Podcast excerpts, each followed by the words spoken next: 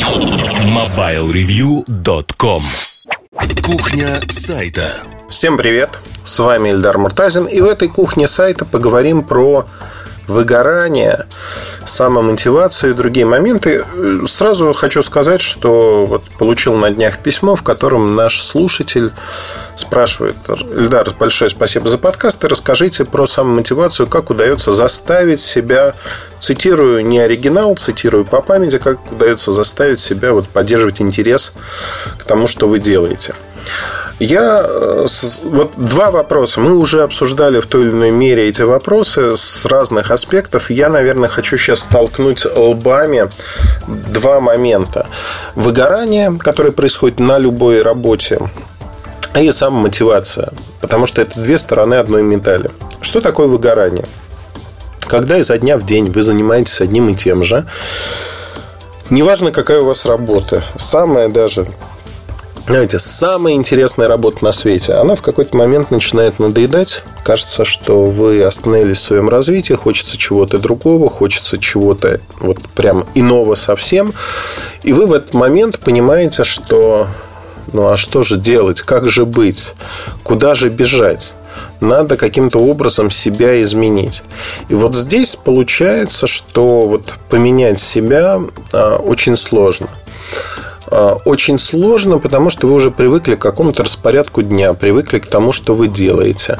Но представьте себе, выгорание процесс такой, он постепенный.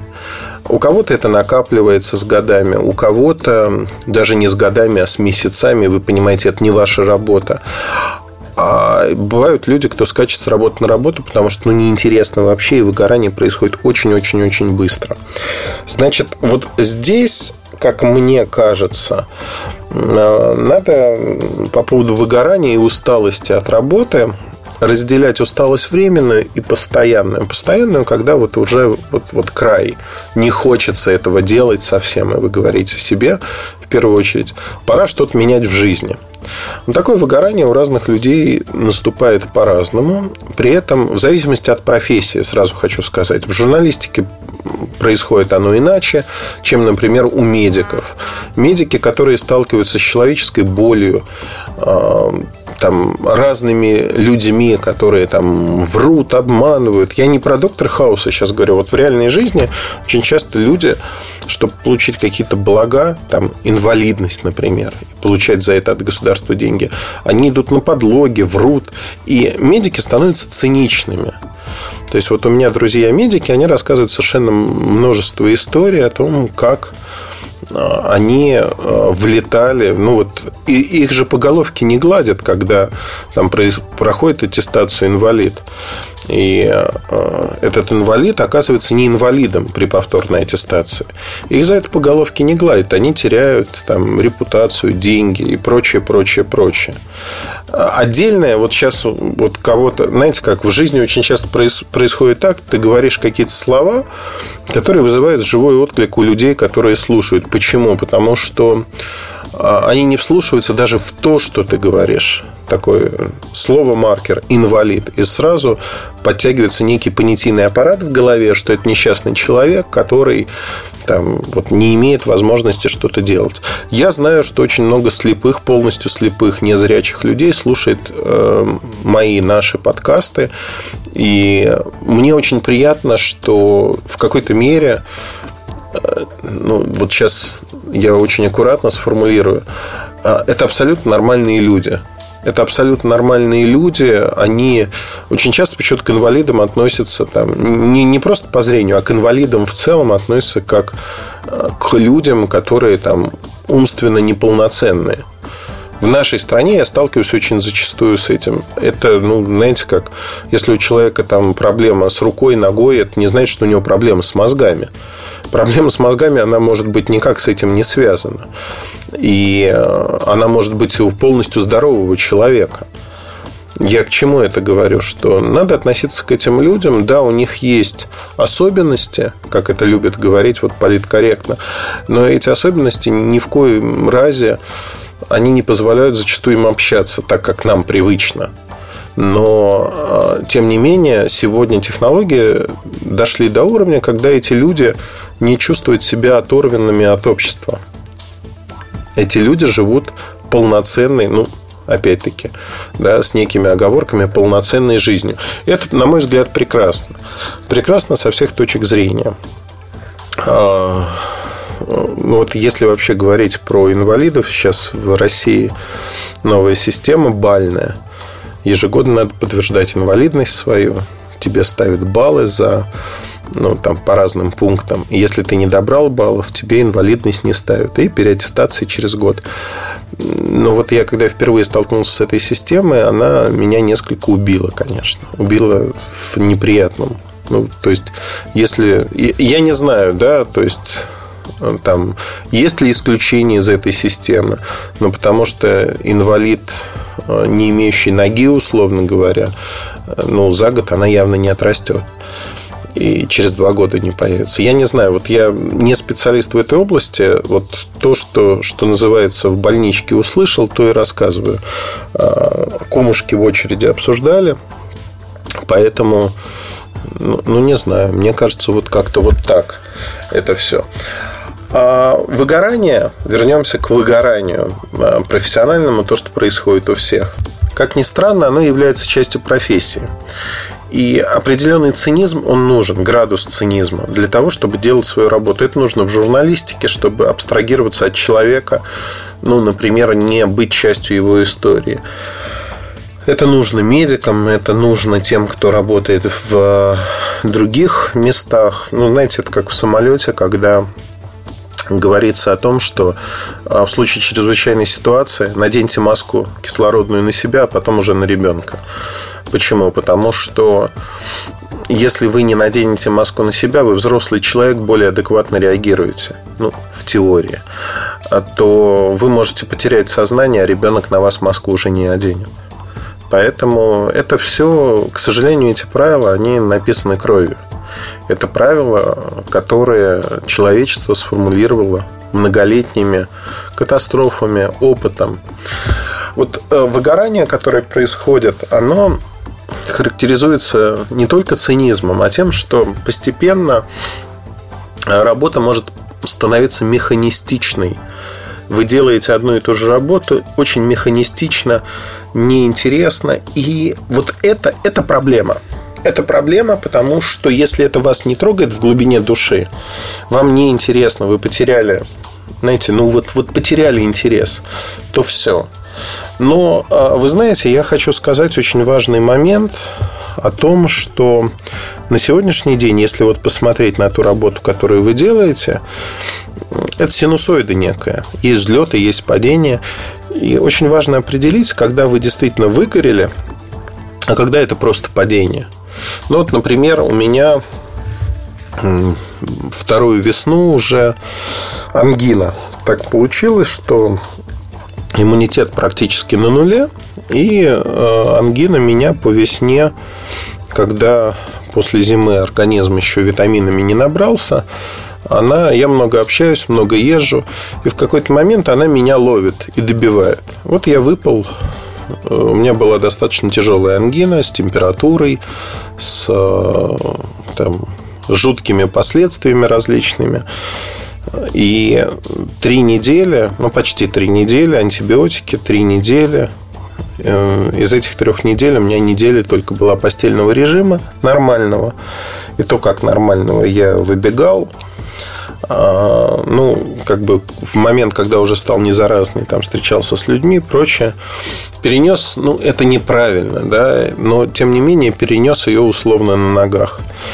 И если посмотреть вот эти три недели, конечно, я мало работал по сравнению со своим обычным графиком. Можно сказать, что мне было не до чего фактически. А выиграл ли я в этот момент? По всем признакам, да. То есть, вот ни до чего. Просто когда вас что-то беспокоит такое, вам не хочется чего-то. Но это временное явление. То есть, я знаю, что вот в первый же день, когда я более-менее оклемался, голос стал уже не такой, как был, такой хриплый. А, я вот сел записывать подкаст. Почему? Потому что для меня это важно, важно поделиться с вами. Я знаю, что на том конце даже не провода, а вот в наушниках вы слушаете мой голос. Кто-то под него засыпает, кто-то слушает. То есть, знаете, вот этот степ, я под него засыпаю и прочее. А люди слушают, потому что они, они могут даже себе в этом не признаваться. Но они черпают какие-то мысли другого человека. Не обязательно мои, да. Многие люди слушают другие подкасты. Для того, чтобы применить или примерить их к своей жизни. Заглянуть в щелочку, а что думает другой человек. Понять его а, мыслительный процесс, там, то, чем он оперирует. И мне это кажется очень важным. Для меня это действительно важно, потому что когда я получаю ваши письма, то, что вы пишете в Твиттере, в социальных сетях, ну, это важно. Это важно со всех точек зрения. Это и новые мысли для статей, подкастов, видео. Но очень-очень много мы говорим о том, что это мой способ в какой-то мере сделать мир лучше, как бы вот претенциозно это не звучало. А, я вот мой способ, который я нашел для себя, открыл, у вас может быть это другой способ.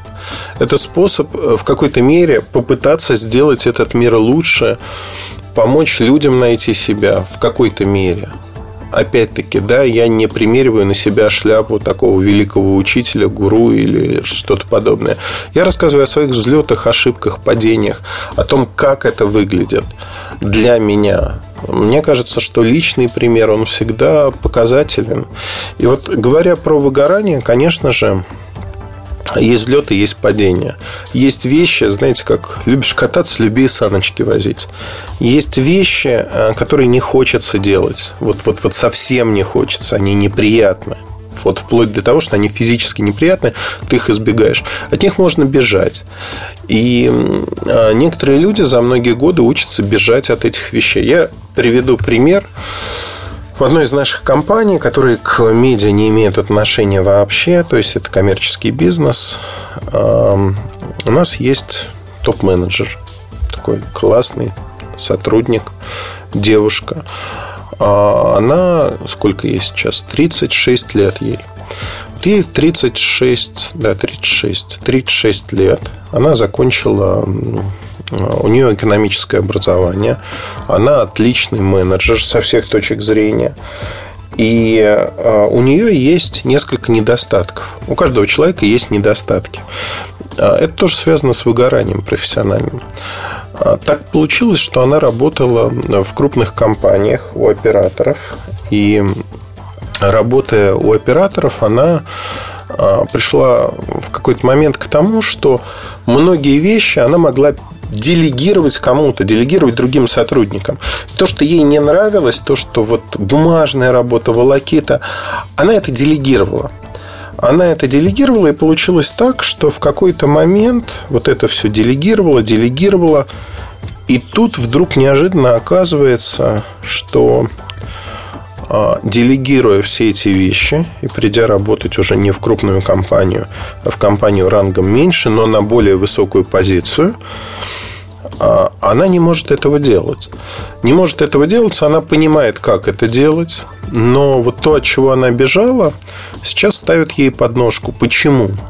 Потому что у нее рядом всегда были люди, штатные единицы, которые закрывали ее проблемы.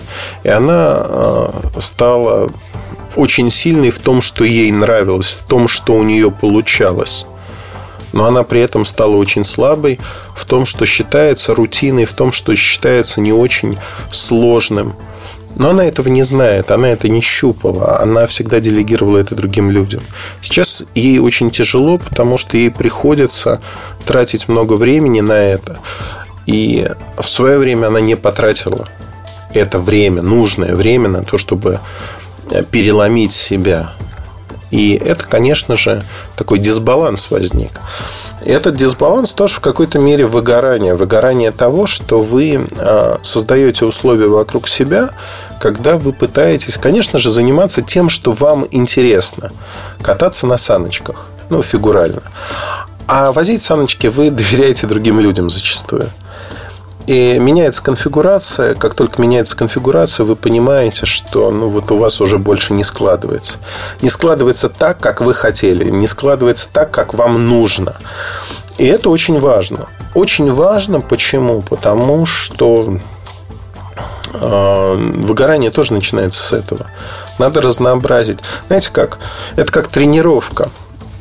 Я очень люблю читать книги зачастую, которые мне сложны. Сложны в восприятии. Вот можно освоить, я не знаю, там... У меня товарищ любит билетристику некую. Он читает билетристику, э, читает фантастику про попаданцев и говорит, у меня мозги отдыхают. То есть у меня реально отдыхают мозги, я абсолютно не напрягаюсь. Это тоже, в общем-то, способ познания мира. Но приобретает ли он что-то новое, кроме того, что его мозги отдыхают? Да ничего он не приобретает. А когда вы смотрите фильмы, трудное восприятие. Когда вы читаете книги, когда ну, надо продираться через текст. Не потому, что он тяжело написан, а потому что ну, там философские тексты, например, они оперируют огромным количеством терминов и знаний, которые вам непонятны первоначально. Приходится продираться, читать, подглядывать в другие книги, определения, читать, что это такое. Я вот стараюсь нагружать свои мозги а, такой работой. Да, это зачастую, знаете как, это не нужно в моей основной работе абсолютно. Вот совсем это не нужно. Но это приятно нагружает мозг, когда вы начинаете в чем-то разбираться. А, опять-таки, на неком уровне. Я не хочу защищать докторскую по философии, например. Но там кандидатский минимум в свое время я сдал, сдал хорошо. То есть у меня есть некий базис. Вот отталкиваясь от этого базиса, я пытаюсь нарастить вещи, когда не иду по пути наименьшего сопротивления. Я не читаю и не смотрю фильмы, которые вот очень просты восприятия. И это дает на самом-то деле очень а, другое восприятие мира зачастую. А, почему? Потому что когда вы смотрите, например, какой-то фильм, а, когда режиссер попытался дать отсылку к куче-куче-куче других известных работ, ставших знаковыми. А, Парафразы используются, картинки. И очень часто я наблюдаю то, что люди с меньшим кругозором, они просто этого не видят. У них нет того отклика, они видят вот ровно ту картинку, которую дают. Они вне контекста этого фильма. Так же, как э, многие книги, которые вызвали там, бурление в тех странах, где они были написаны, в той культуре, они для иностранного читателя абсолютно вне контекста, потому что люди не понимают, что это такое. И требуется разжевывание переводчика. Часто они есть, часто их нету, и зачастую теряется смысл теряется смысл, нет понимания, о чем это и для чего это. Вот мне кажется, чтобы не было выгорания, нужно э, разнообразить, нужно отвлекаться. Нельзя быть узким специалистом. Узкий специалист подобен флюсу. Надо нагружать себя разными вещами. А также я хочу сказать следующее. Вот здесь как бы кто-то скажет, а, Муртазин, значит, все ты врешь. Почему? Потому что сам ты этим не занимаешься. Я считаю, что умственную работу надо чередовать со спортом. Я действительно спортом занимаюсь крайне мало. Это моя проблема в силу определенных сложившихся обстоятельств жизненных. Но, тем не менее, я всю жизнь всю первую половину жизни я был очень спортивным. Даже с перебором, наверное. И э, сегодня мне этого очень сильно не хватает. Э, ну, опять-таки, да, наверное, это такие оправдания самому себе. То есть многое можно изменить. Не хватает силы воли, но тоже выгорание своего рода происходит. Поэтому, чтобы этого не происходило, разнообразьте свою жизнь. Ходите в кино, на концерты, на выставки, в музеи. Я вот не понимаю людей, кто приезжает в другую страну и не посещает музеи. Вот вообще не понимаю. Не понимаю в силу того, что, ну, во-первых, это интересно. Интересно погрузиться в другую культуру, узнать. Музеи многое. Музей это такая же часть культуры, как и все остальное. Я в Москве реже хожу в музей, чем в поездке. Конечно, ну вот это тоже привычка, которую привили с детства. И чтобы не происходило выгорание, надо разнообразить свой мир. Нельзя погружаться в узкую специальность. Меня очень пугают люди, которые, особенно программисты, А, я сталкивался с такими людьми в жизни. А, они искренне верят. Причем есть и взрослые люди, там за 30 им уже. Они искренне верят, что чтобы быть хорошим специалистом, им нужно много читать по своей специальности и не нужно читать что-то другое. Не нужно ходить в театр, не нужно делать там, я не знаю, читать про политику или еще что-то. Это абсолютно не обязательно. Но, э, как показала практика исследования, знаете, вот 60-е, 70-е годы прошлого века физики и лирики и тогда говорили о том, что вот как раз-таки давлела концепция, что есть физики, есть лирики, есть те, кто гуманитарии, есть те, кто проточные науки. Неожиданно оказалось, что э, вот эта конкуренция между физиками и лириками, если она существует, она толкает вперед и первых, и вторых. А если вот узкая специализация, ничего не происходит. Не происходит роста, расцвета. И это неправильно. Неправильно с точки зрения того, что ну, должен быть и рост, и расцвет. Поэтому, на мой взгляд, это очень-очень важно. Важно, чтобы было и то, и другое. В первую очередь в вашей жизни. Не надо зацикливаться. Вот я призываю, если вы не хотите быстро выгореть, ваша жизнь должна быть разнообразной. Она должна быть очень-очень интересной для вас в первую очередь. Ну, тут вот по поводу самомотивации, а, мне кажется, главное, что надо найти ту работу, которая вам нравится, ту работу, вот вы закроете глаза и представите, а что будет со мной через 10 лет? Ага. А что будет через 20? а через 30, а через 40. А буду я доволен через 40 лет тем, чем занимаюсь. Вот я своей работой занимаюсь уже 20 лет.